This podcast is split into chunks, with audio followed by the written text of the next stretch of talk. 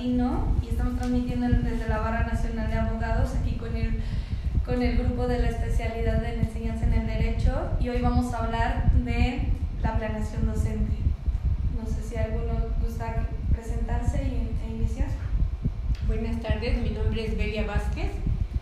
Hablando de la planeación docente, es muy importante la actualización. De acuerdo al programa, debemos de tomar cursos de actualización cada semana, de preferencia, para que tengamos una enseñanza de calidad y con valor.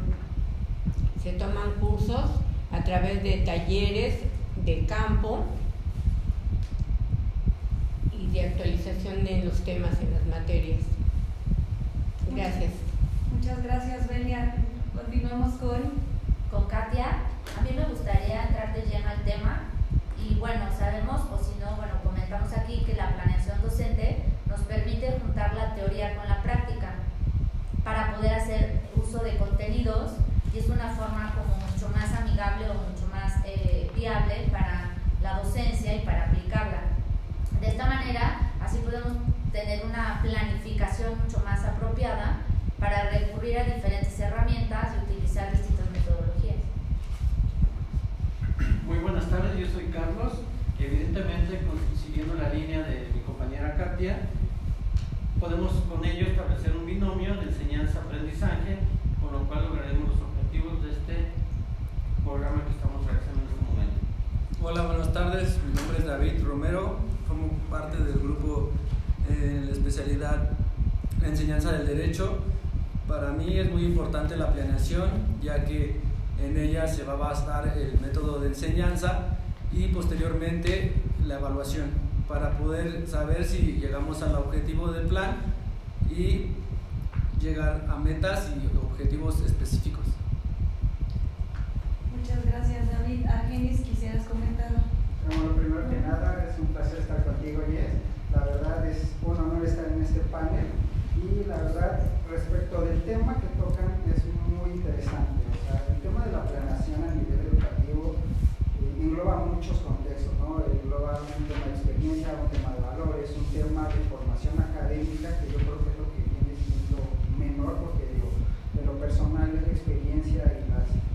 facetas por las que vas pasando tú como persona las que te van dando esas herramientas necesarias para poder generar cualquier ámbito, en este caso en, educación no no es excepción. Entonces, partiendo de esa yo creo que podemos, con este panel de expertos, generar mucho contenido y apoyo para toda la gente que nos conoce bien lo que es la educación y su planeación a nivel de México. Entonces, la verdad, es un placer estar contigo aquí en, en, esta, en este set. Gracias, Argenis.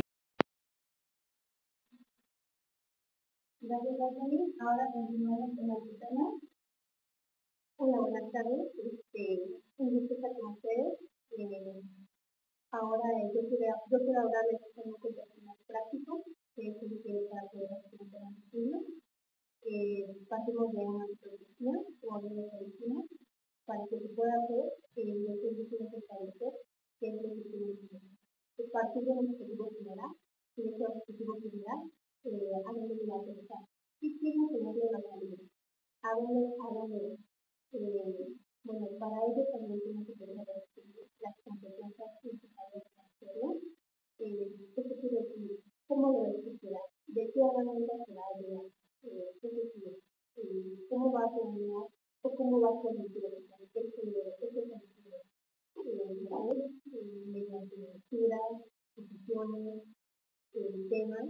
Una vez que ya estableció esa metodología de cómo lo van, cómo lo hacemos, eh, es importante que también el profesor al momento de hacer su plan de estudio eh, pueda medir esa, esa parte de la formación mediante una herramienta muy importante a la cual la mayoría de las personas, ya saben, no necesitan, no necesitan ser evaluados, no necesitan ser existen o la ayuda de dónde trabajar.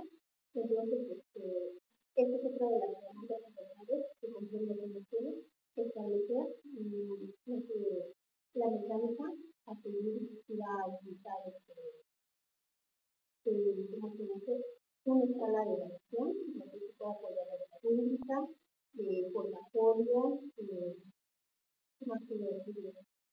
Es la, la labor de la creación de es la, la base o herramienta que va a dar el, el éxito de, de una relación profesional. ¿Por qué? Porque lo debe, lo debe analizar, lo debe planear, lo debe pensar bien.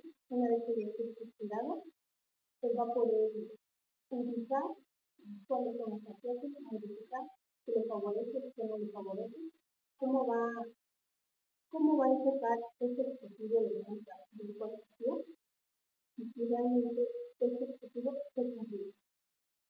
Y me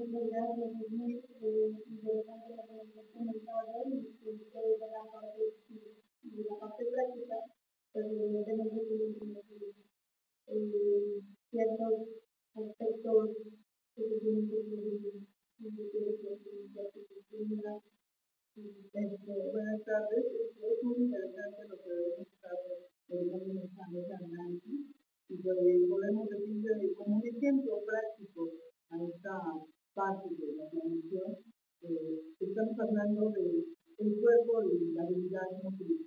Cuando un cuerpo, tenemos un cuerpo, que saber cómo, cómo, cómo moverlo. Cuando estamos niños necesitamos aprender a caminar. Y lo primero que tenemos que hacer es tener un Hemos estado observando eh, a lo largo de esta, esta conversación esta parte de que los elementos básicos son el objetivo y sí, y básicamente el objetivo son las acciones y nosotros planificamos que se van a llevar a cabo y que la luna en, su momento pueda eh, desarrollar a través de, el saber hacer. Eh, y obviamente una conclusión en este proceso que tiene sus partes, eh, pues observamos una serie de actividades que van a desarrollar esas, esas actitudes y acciones del estudiante para que pueda mejorar y nosotros, como docentes, saber que estamos aplicando bien la diferencia.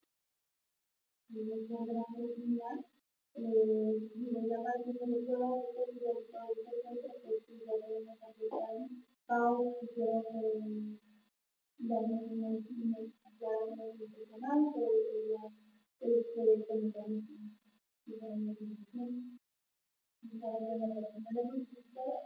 la educación es básica para la educación y la educación la en la en la es la de de la